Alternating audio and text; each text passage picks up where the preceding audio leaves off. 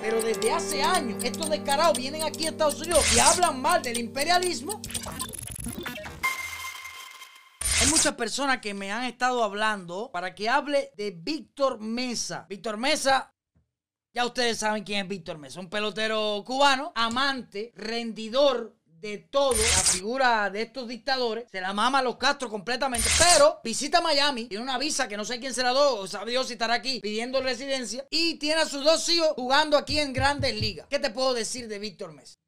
¿Tiene condiciones en Cuba? Sí tiene condiciones en Cuba. ¿Vive bien en Cuba? Sí vive bien en Cuba. Incluso antes de que sus hijos jugaran en las grandes ligas. ¿Pero por qué vive bien en Cuba? Porque toda la vida se la mamó a los Castro. No sé, no entiendo todavía cómo este país le sigue dando oportunidad de entrar a estos descarados cuando existen personas que sí necesitan entrar a este país, que por enfermedades, por familia, por una pila de cosas, y no sé cómo. Yo no me explico cómo consiguen las visas a estos descarados. De verdad, sinceramente, yo quisiera saber cuál es la jugada para denunciar aquí de que todos estos comunistas descarados viven metidos en Miami.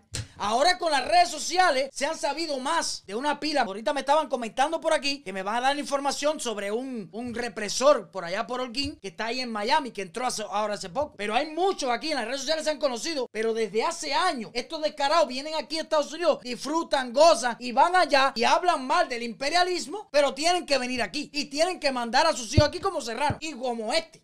No sé, de verdad, sinceramente. Tiene que haber algo. Tiene que haber algo. Algún negocio tiene que haber con eso. No sé si eh, eh, tendrá que ver con el grupo Café ese, que le resuelve las visas a estas personas. De verdad, sinceramente, todavía no entiendo cómo hay tantas personas que hicieron daño en Cuba viviendo en Estados Unidos. Y para todas las personas que me ven en Cuba, mira esto.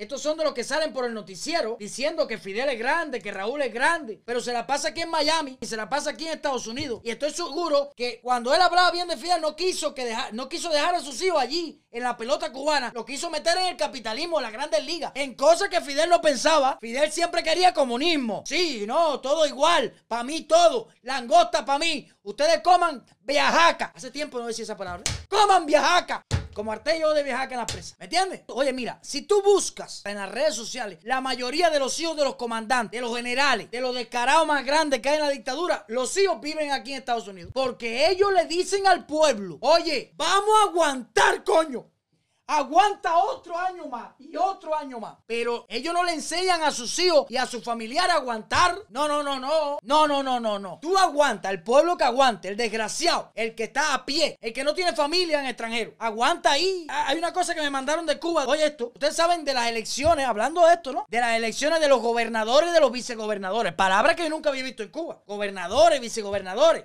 Nunca. Eran, ¿cómo se llama esto? Diputados, eh, no sé qué cosa, no sé. Palabras chivatientes. Ahora son gobernadores y vicegobernadores. Hay un muchacho de Cuba que me escribió que las empresas más grandes reunieron a todos los trabajadores y le aclararon. Oye lo que te voy a decir. Se va a efectuar la, eh, la elección de los gobernadores y los vicegobernadores. Ustedes no pueden decir nada porque el que hable o el que proteste van a tener problemas.